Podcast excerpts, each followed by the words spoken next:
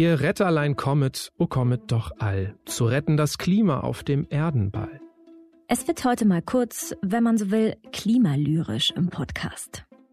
Denn seht, wie in dieser bedrohlichen Zeit CO2 im Himmel dem Ende uns weiht.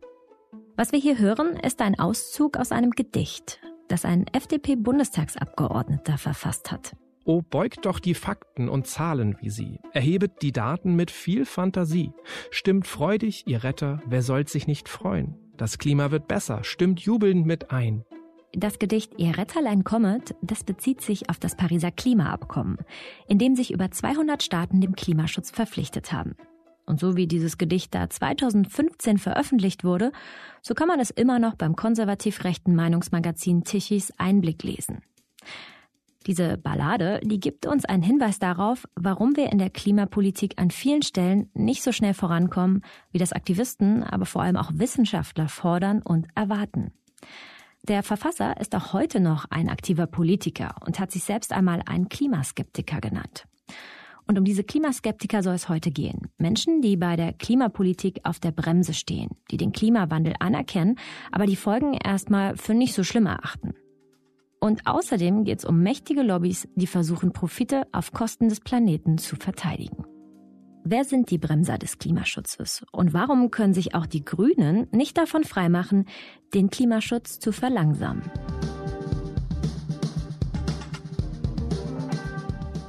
Hallo zum Klimabericht. Ich bin Regina Steffens und das ist der Spiegel-Podcast zur Zukunft des Planeten.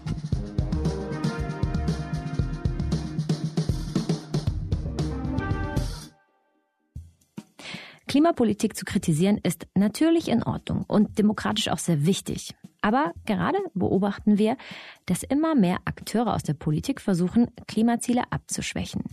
Über diese Klimabremser will ich heute mit meiner Kollegin Susanne Götze sprechen. Sie ist Redakteurin im Spiegel Wissensressort und hat 2020 mit der Journalistin Annika Jöres ein Buch veröffentlicht. Das heißt Die Klimaschmutzlobby. Derzeit hört man immer wieder Bemerkungen von einflussreichen Menschen, die durchklingen lassen, Klimaschutz, den müssen wir erstmal nicht so ernst nehmen. Friedrich Merz zum Beispiel, der Parteivorsitzende der CDU, sagte letzte Woche, dass CO2 doch ein werthaltiger Stoff für die Industrie sei und nur in der Atmosphäre gefährlich. Oder der Vorstandsvorsitzende von Axel Springer, Matthias Döpfner, meinte in einer privaten Nachricht, so hat ihn die Zeit zitiert, er ist für den Klimawandel. Zivilisationsphasen der Wärme seien immer erfolgreicher gewesen.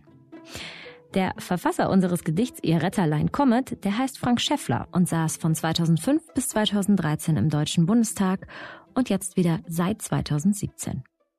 Und obwohl er sich eigentlich mit Finanzthemen beschäftigt und seit Jahren eher weniger in der Öffentlichkeit zu hören war, kommt er gerade in der Debatte über das neue Heizungsgesetz zurück.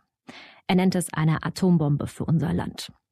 Vor einigen Jahren hat er das Prometheus-Institut gegründet, ein marktliberales Think Tank. Und dort hat Susanne vor drei Jahren das erste Mal das Gedicht gelesen. Dann sind wir auf den Webseiten von dem Prometheus-Institut eben auf dieses Gedicht gestoßen und sind eigentlich fast vom Stuhl gefallen, weil es so unglaublich dumpf und ja, ziemlich dumm einfach ist, dass man sich eigentlich nicht vorstellen kann, dass das ein Bundestagsabgeordneter geschrieben hat, der übrigens immer noch im Bundestag sitzt. Nun gut, sprechen wir also über die Bremser der Veränderung. Und dazu zählen Politiker, aber auch vor allem Unternehmen. Na, heute sind es vor allem Akteure halt, die ihr Geschäftsmodell verlängern wollen, beziehungsweise deren Interessen vertreten, die das wollen oder von ihnen gesponsert sind oder gewählt werden. Und an sich muss man sich vorstellen, ist das ja ein relativ natürlicher Prozess. Ne? Also ich, ich sag mal ein Beispiel. Also wenn Sie eine Zuliefererfirma in einer in der Autobranche sind und Teile für einen Verbrennungsmotor herstellen, dann sind Sie wahrscheinlich recht wenig begeistert von Elektroautos. Liegt in der Natur der Dinge.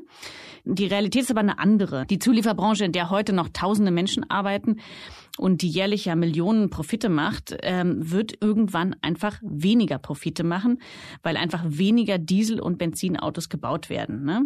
Und dafür entstehen aber eben Arbeitsplätze ähm, etwa bei Elektroautoherstellern. Aber es gibt einfach bestimmte Branchen, die sterben werden. Und das ist einfach ein Fakt. Deswegen, wir haben eine Transformation, wir haben eine Wende. Und das ist in anderen Ländern so, es wird auch in Deutschland sein. Und einige von diesen Branchen, die es wahrscheinlich auch treffen wird, wollen das aber einfach nicht wahrhaben. Ne? Sie versuchen natürlich, diesen Wandel zu verhindern oder vor allem zu verzögern. Und er zählt wirklich jedes Jahr, weil es geht jedes Jahr um Profite. Da gehört natürlich nur, nicht nur die Zuliefererbranche der Autos dazu, sondern natürlich alles, was irgendwie mit fossilen Rohstoffen zu tun hat, also Öl, Gas, Kohle und allen Technologien, die damit dranhängen. Also das ist so die eine Seite dieser Bremser, sagen, wie wir sie so nennen, Klimabremser. Und dann gibt es halt noch die marktradikalen Kräfte, also die vor allen Dingen nichts von Regulierung halten. Und die argumentieren so, ja, der Markt regelt sich von allein und dieses Mantra gibt's ja schon sehr lange und ist auch nicht nur in Klimafragen, würde ich sagen, reichlich überholt und auch fraglich. Aber ich sag mal, bei für Krisen wie den Klimawandel ist dieses Mantra von der Markt regelt das schon alles ja fast so ein bisschen gefährlich, ne? Weil es führt dazu, dass es eben wenig Veränderung gibt und dass der Status quo erhalten wird. Und Klimaschutz braucht einfach Regulierung. Daran führt einfach kein Weg vorbei. Wir sehen eigentlich über die letzten Jahre, dass der Markt es nicht so gut kann oder zu wenig bisher passiert ist. An wen denkst du, wenn du jetzt an einen Klimabremser aktuell denkst? Also da fallen einem natürlich eine, eine ganze Reihe von Personen ein, natürlich auch äh, Frank Schäffler. Aber ansonsten haben wir natürlich auch in der Regierung auch Minister sitzen, wo ich sagen würde, die würde man streng genommen natürlich auch zu Klimabremsen dazu zählen. Und wir haben zum Beispiel gerade mit einem Verkehrsminister zu tun, der doch eine recht schwierige Politik macht und, sage ich mal, die Verkehrswende nicht unbedingt gerade voranbringt. Also Herr Wissing würde natürlich nie sagen, dass er Klimaleugner ist und ich glaube auch nicht, dass das ist. Aber das spielt auch gar keine Rolle, sondern der Punkt ist einfach, seine Agenda ist jetzt eine andere, nämlich bestimmte Prozesse im Klimaschutz zu verlangsamen. Und dahinter stehen eben äh, diese Interessen, die ich gerade auch schon angesprochen habe. Und die versuchen da ihr Geschäftsmodell zu verlängern. Und deswegen kommen dann teilweise auch ziemlich absurde Vorschläge oder auch wirklich Versuche, den gesamten europäischen Prozess ähm, auch in der Verkehrswende beispielsweise aufzuhalten. Das beschränkt sich ja dann nicht nur auf Deutschland. Mhm. Damit kommen wir eigentlich direkt auch auf den Einfluss von Lobby-Wirtschaftsunternehmen.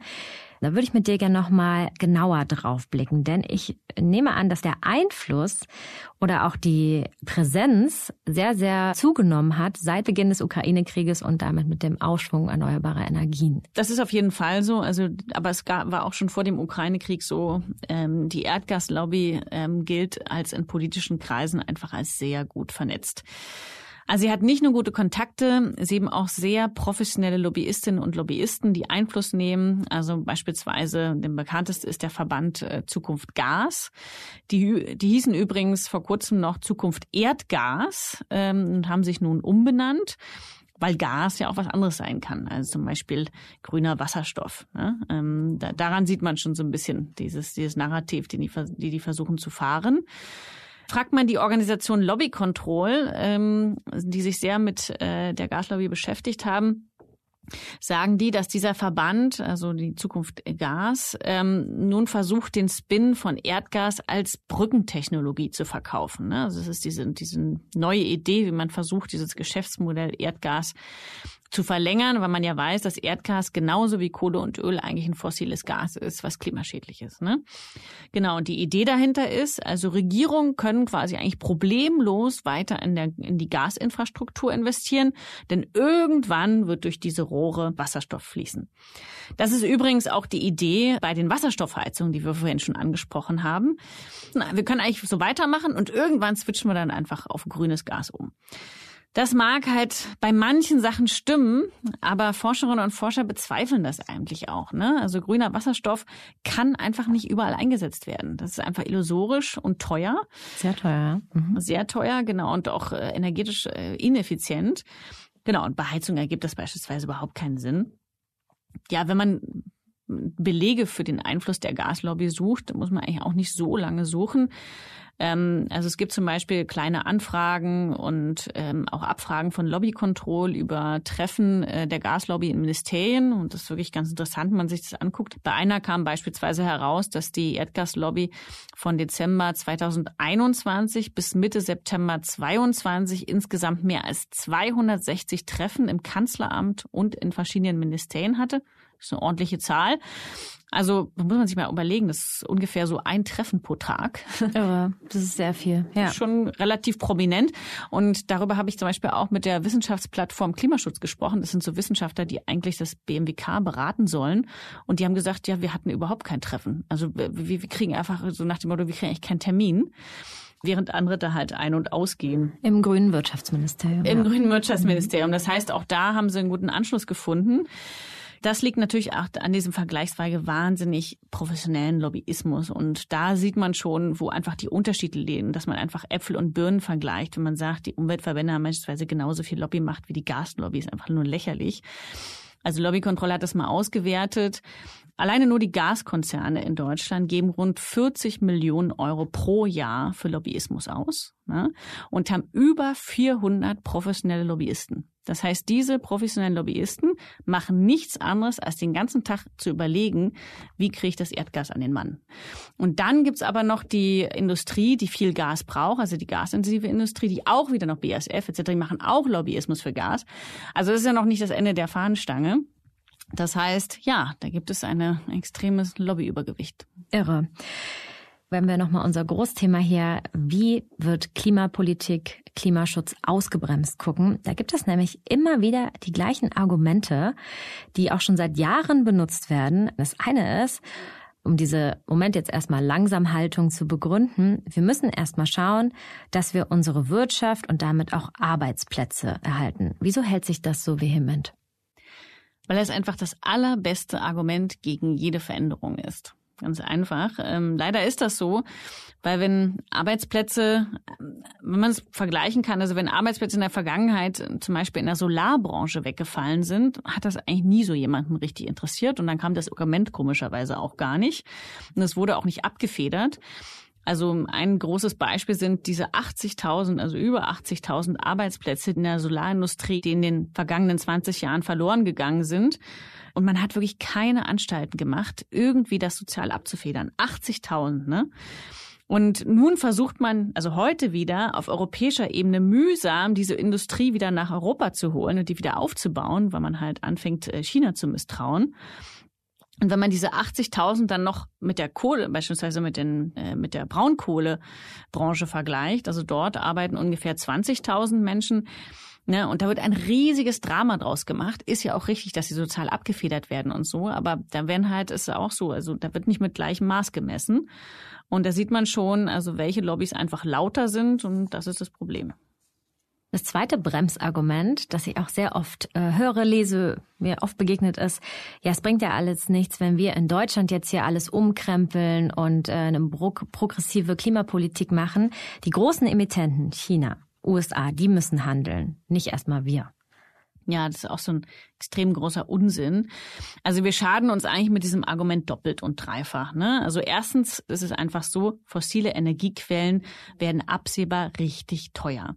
Wir haben bereits jetzt einen Emissionshandel auf europäischer Ebene. Ne? Also es ist nicht Deutschland, es ist europaweit. Äh, und der diktiert die Preise für die Energie und für die Energiebranche und die Industrie in den nächsten Jahren und der steigt.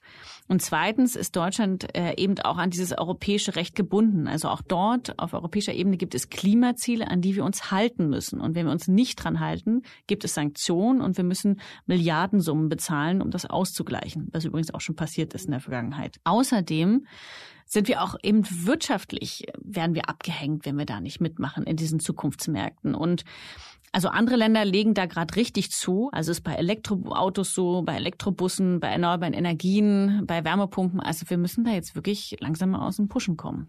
Es bedeutet aber auch, Geld bereitzustellen für neue Investitionen. Und das führt uns zum dritten Bremsargument. Klimaschutz ist teuer, ist zu teuer. Ja, also mittlerweile wissen wir, dass es teuer wird, wenn man nichts tut und wenn dann im Status quo verharrt. Das ist die Traurealität. Und das liegt erstens an den Schäden, die durch den Klimawandel ähm, entstehen und die abgefedert werden müssen. Ähm, da gibt es mittlerweile so unglaublich viele Zahlen. Also die neueste ist von Prognos. Ähm, ähm, die haben das ausgerechnet für das BMWK und das BMU. Also bis 2050 ähm, könnte das könnte der Klimawandel Deutschland 900 Milliarden Euro kosten. Also das Geld äh, von Steuergeldern, die da auf uns zukommen. Äh, ja, und da zählen noch nicht mal alle wirtschaftlichen Verluste mit rein. Ist es ja auch so, es ist ja nicht nur eine wirtschaftliche Frage, sondern ohne Klimaanpassung und auch ohne Klimaschutz, also ohne beides, wird es auch für die Menschen an sich, für die Bürger in diesem Land richtig ungemütlich. Ne? Also wenn man alt oder krank oder schwach, also sozial schlecht gestellt ist, dann, dann wird das richtig problematisch. Dann kann das ans eigene Leib und Leben und an die Lebensqualität gehen und an die eigene Gesundheit. Und auch daran sollten wir denken. Und auch Gesundheitskosten sind irgendwas, was die Gesellschaft natürlich belastet. Und last but not least, ähm, das eigentlich fast mit das wichtigste Argument ist, dass erneuerbare Energien einfach bereits heute schon so wahnsinnig günstig sind. Ne? Die hatten einen Preisabfall in den letzten Jahren. Das ist total irre. Das gab es fast in keiner anderen Technologie. Die werden einfach jeden Tag billiger. Ne? Und der britische Ökonom Niklas Stern hat das ja bereits 2006 vorausgesagt und es ist auch genauso eingetreten. Nichtstun ist extrem viel teurer als Handeln. Und ähm, ja, die Zeit hat ihm recht gegeben, würde ich sagen. Jetzt haben wir über den Einfluss von Unternehmen gesprochen und von Lobbyisten, aber auch Politikerinnen und Politiker machen sich für Interessen stark, die den Erhalt eines fossilen Zeitalters vorsehen.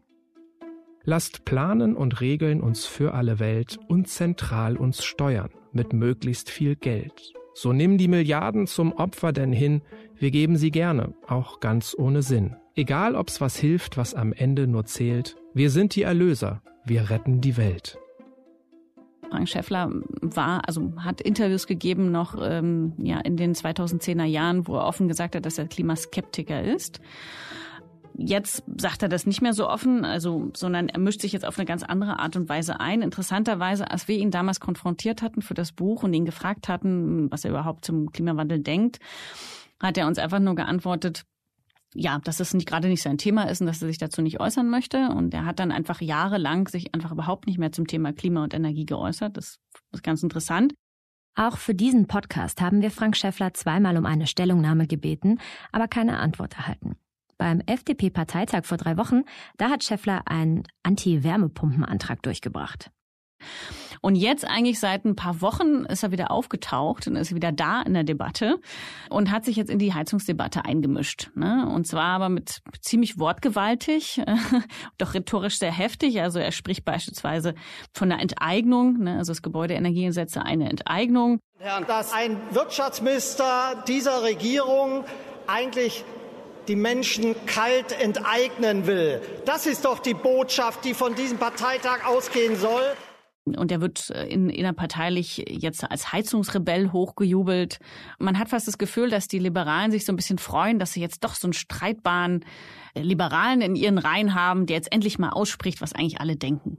Obwohl die Partei in der Regierung ist und auch diese Reform des Gebäudeenergiegesetzes befürwortet hat, Genau, also das Interessante ist, oder was, was ja viele Expertinnen und Experten auch vermuten, ist, äh, sie haben natürlich dazu gestimmt, aber sie verlassen sich einfach, einfach drauf, dass außerhalb äh, der Regierung, also im Parlament und in den Ländern, das einfach runter, also verwässert wird. Und deswegen dazu tragen natürlich jetzt auch so eine Leute in der FDP-Fraktion bei, indem sie da Stimmung machen, um das Gesetz im Nachhinein äh, noch zu verwässern. Und das ist jetzt quasi einfach eine neue Strategie, quasi aus der Regierung heraus zusammen mit der Opposition und dem Parlament die eigenen Gesetze quasi noch runter zu down zu watern.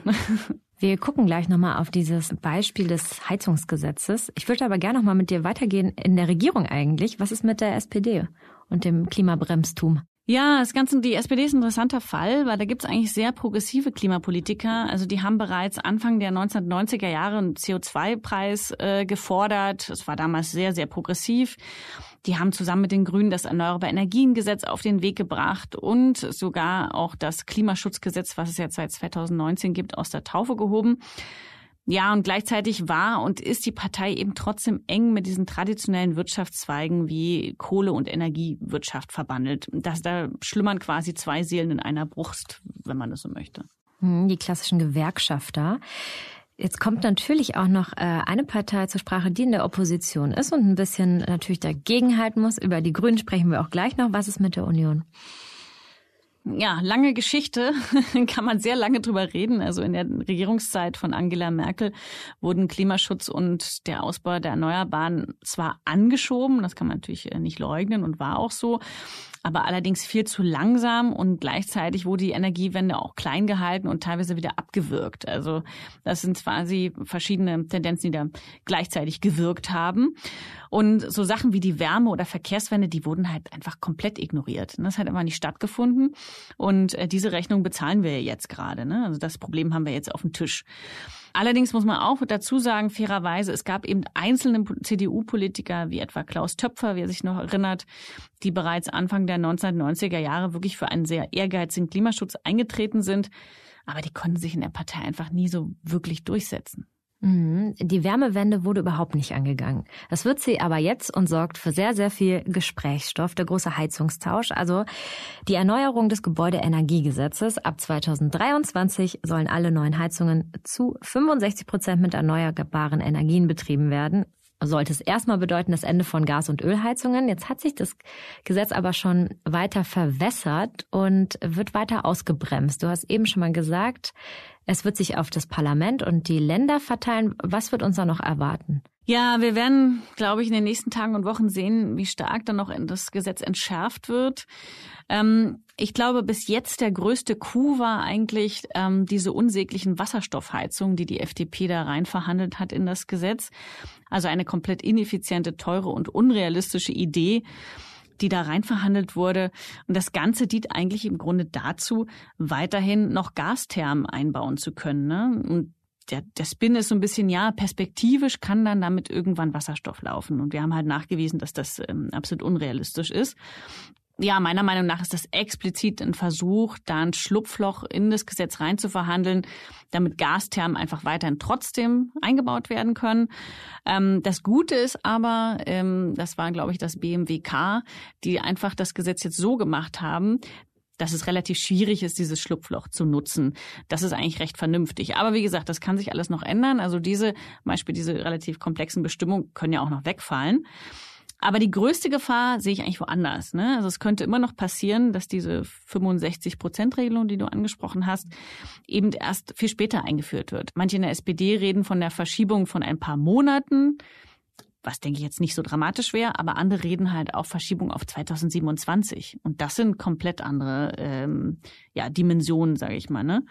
Und ja, wir werden sehen, was die Bundesländer dann noch einfordern. Zumal, wenn sich das verschieben würde, auf 2027 wahrscheinlich in den nächsten Jahren noch sehr, sehr viele Gas, vielleicht sogar Ölheizungen eingebaut würden. Bis die kaputt gehen, vergehen dann viele, viele Jahre.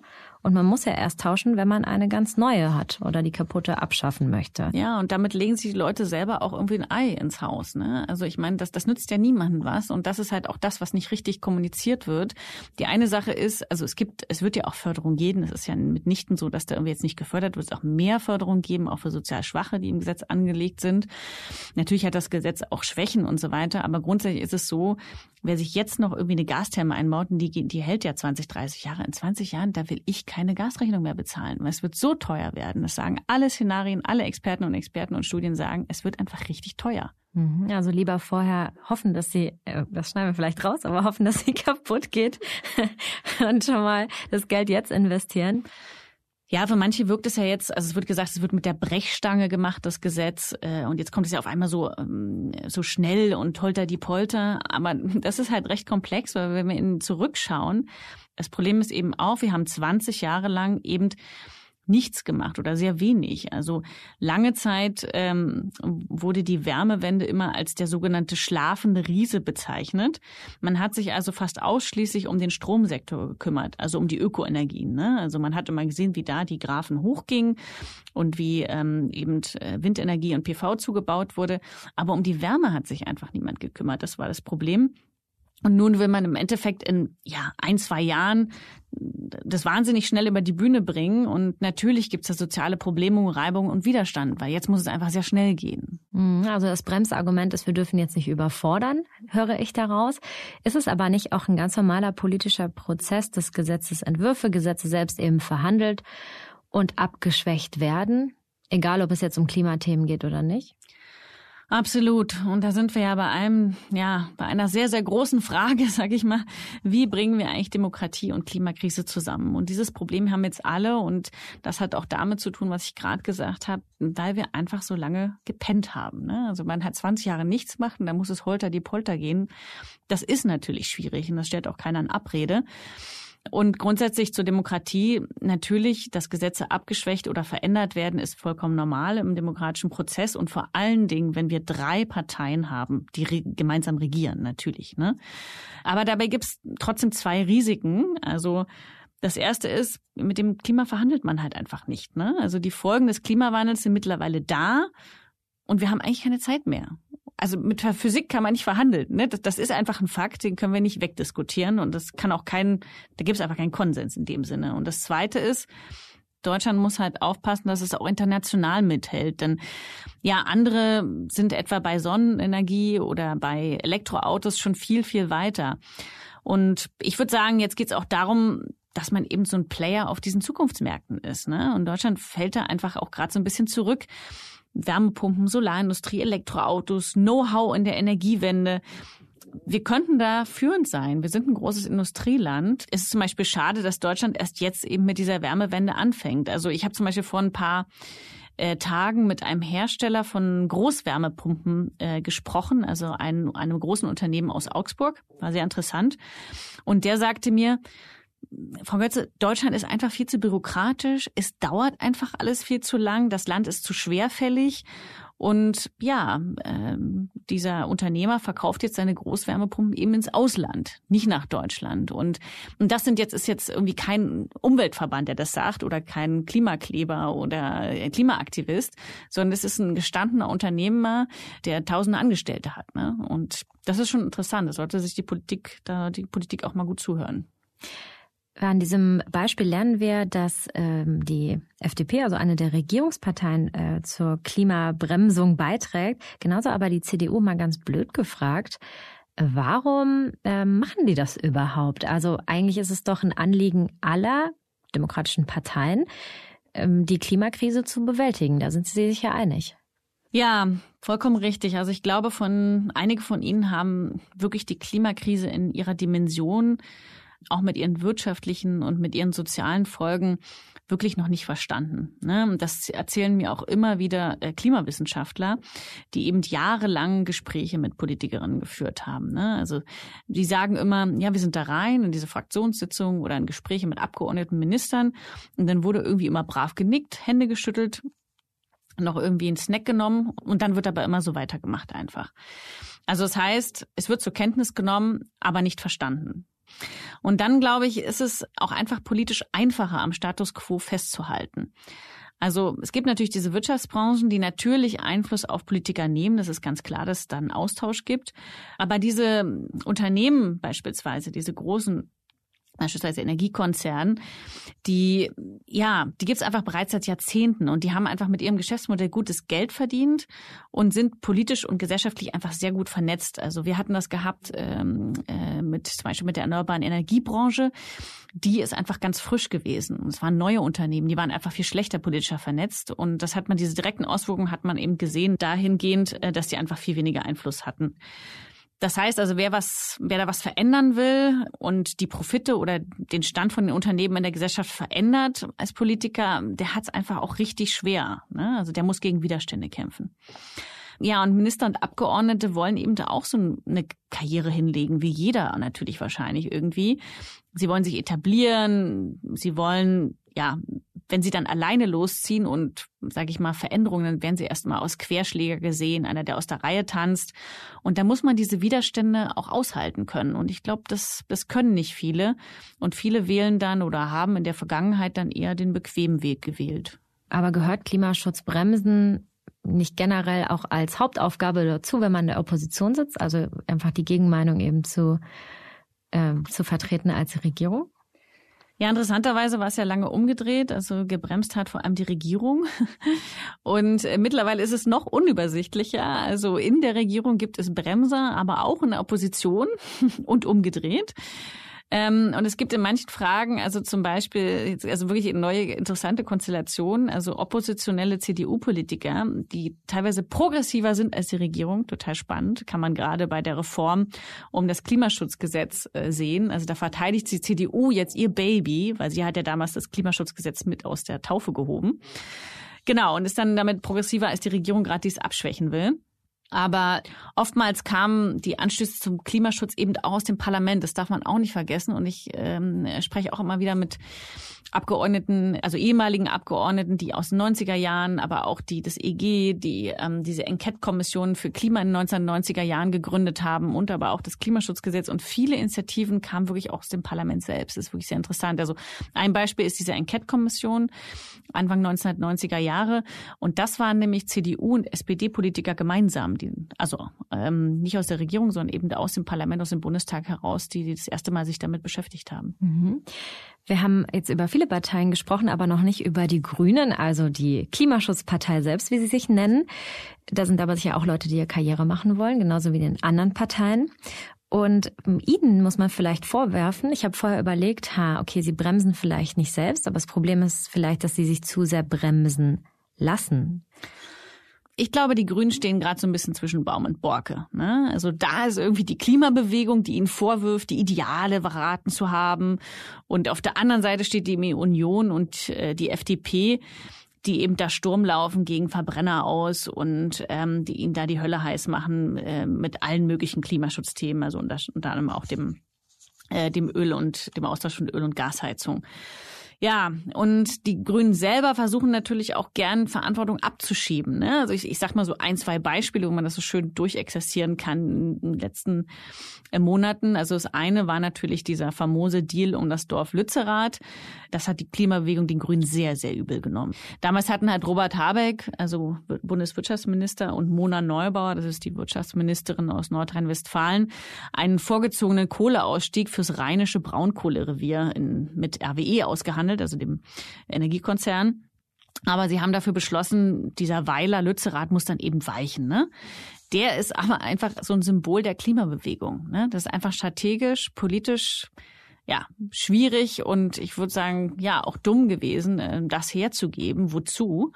Und Experten haben dann auch nachgewiesen, also dass diese Braun, dass die Braunkohle ohnehin 2030 wahrscheinlich aufgrund der hohen Preise überhaupt nicht mehr rentabel ist. Ne? Also es war vielleicht auch all for nothing, dieser Deal.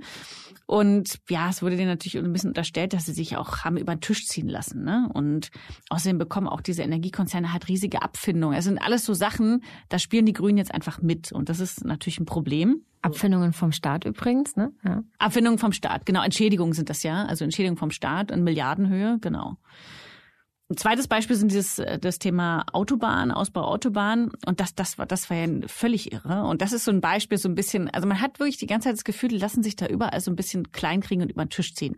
Aber man fragt sich wirklich, äh, ja, warum? Also die Grünen haben zugestimmt, dass über 100 Autobahnprojekte ähm, schneller gebaut werden, beschleunigter gebaut werden sollen als eigentlich geplant. Und im Austausch dafür haben sie gesagt, ja, aber dafür wollen wir dann Solarpaneele entlang der Autobahn. Ne? Und das haben wir uns dann angeguckt. Also als das rauskam, dachten wir so, was ist das denn? Und bringt das wirklich was? Haben sich dann alle gefragt. Und dann haben wir das in der Redaktion hier mal ausrechnen lassen.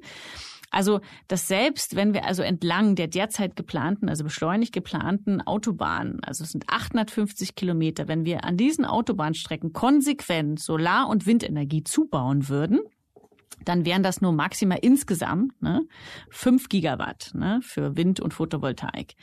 Und dann haben wir es ein bisschen verglichen, 5 Gigawatt, wie viel ist das eigentlich? Also wir brauchen in Deutschland ähm, bis 2030 allein 20 Gigawatt Solarenergie pro Jahr und bei Windenergie nochmal knapp 10 Gigawatt pro Jahr ne, Zubau.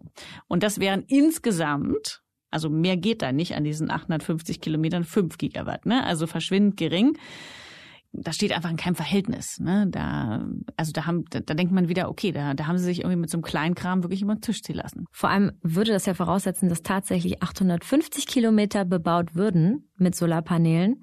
Kann ich mir überhaupt nicht vorstellen, wenn ich dran denke, was sonst alles neben Autobahnen ist, Felder und sowas, Privatgelände. Ja, scheint schwierig zu werden, auf jeden Fall. Wird schwierig, denke ich auch, genau.